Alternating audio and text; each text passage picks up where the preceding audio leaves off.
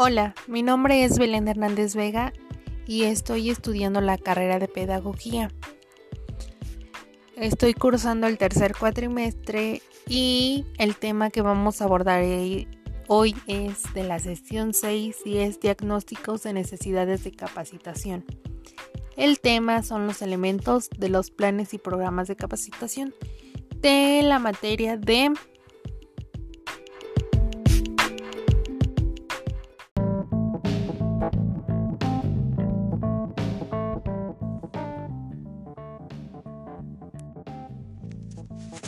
Hola, mi nombre es Belén Hernández Vega y estoy estudiando la carrera de pedagogía.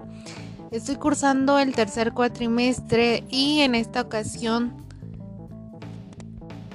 les hablaremos de las limitaciones de la educación a distancia. Esta es la sesión 6 de la materia de tendencias de la educación en línea y a distancia. Para comenzar, hablaremos de qué es la educación a distancia. Y esta hace referencia a una estrategia educativa basada en el uso intensivo de las nuevas tecnologías, estructuras operativas flexibles y métodos pedagógicos altamente eficientes en el proceso de enseñanza-aprendizaje, que permiten que las condiciones de tiempo, espacio, ocupación o edad de los estudiantes no sean factores limitantes o condicionantes para el aprendizaje. Esta modalidad surgió para dar y recibir información académica a finales del siglo del siglo XIX cuando comenzaron a dictarse en Inglaterra clases de taquigrafía por correo por, correo postal. El fenómeno de la educación a distancia comienza a cobrar un desarrollo importante desde la utilización del video y muy recientemente la telemática como medios pedagógicos. Sin embargo, sus orígenes se pueden encontrar en las necesidades individuales y profesionales y en las aspiraciones de crecimiento educativo y social. Hoy en día estamos en este tipo de educación por cuestiones de la pandemia y es una nueva experiencia para muchas personas como para maestros como alumnos. Y en esta, la educación a, distancia es en la cual los estudiantes tienen contacto visual con sus maestros y reciben el material necesario para desarrollar las unidades comprendidas en los programas de estudio. Es importante mencionar que en la actualidad la educación a distancia es un poco más, más fácil y práctica gracias al desarrollo de la tecnología, el manejo de la información y comunicación, ya que permite el uso de herramientas como el correo electrónico, blogs y, aulas virtuales. Algunas limitaciones que yo encuentro en esta modalidad que es la educación a distancia o desventajas son que si no hay tecnología no hay educación a, distancia. A esto me refiero en el, aspecto del acceso a Internet o la energía eléctrica o hasta en el equipo que ocupamos para tomar las clases. Otra que también es muy importante es la falta de oportunidad de solucionar dudas en el tiempo y el espacio requerido. Otra también muy importante es que muchas personas tienen poca experiencia en el uso de medios electrónicos como computadora o aplicaciones móviles.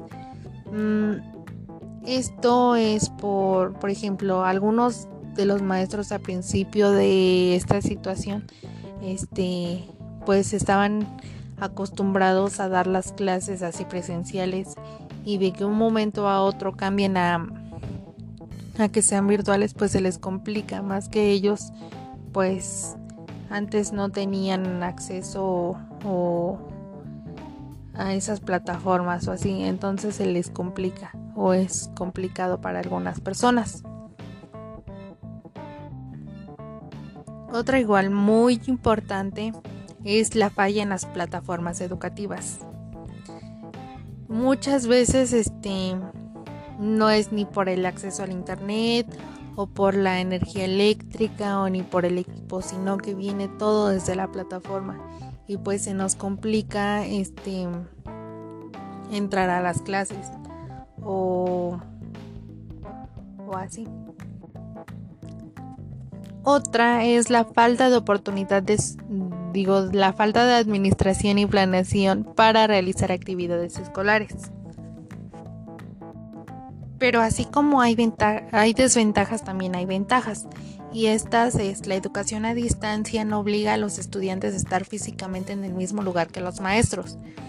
Otra reduce distancia, favorece la comunicación sin necesidad de un traslado físico. Rompe los límites del sistema tradicional, que tiene que ver con la edad, el tiempo, el lugar y así. Este, otra involucra directamente al estudiante al ser responsable de su aprendizaje, del control y de su tiempo. El estudiante tiene la obligación de, de este o la responsabilidad de su tiempo, de organizar su tiempo, estar a su aprendizaje y el control que lleve. Eh, otra, el estudiante a distancia tiene mayor autodisciplina, independencia, responsabilidad, motivación y espíritu de investigación. Propuesta se mejora para algunas desventajas o limitaciones que tenemos en esta modalidad. Por ejemplo, en la de poca experiencia en el uso de medios electrónicos, se pueden dar cursos para explicar este, cómo funcionan los equipos de cómputo, o las aplicaciones las que, las, las que ocupamos o las plataformas en las que estamos. En el caso de, este, de las fallas en nuestro equipo, este, no solo a estar en un solo equipo, sino que podemos estar en, si falla nuestro equipo, el que ocupamos diariamente, podemos ocupar el celular, o buscar otros otros otros equipos como asistir a un, a un cibercafé o en la misma escuela. Muchas veces este te prestan los, los equipos para que puedas tomar las clases.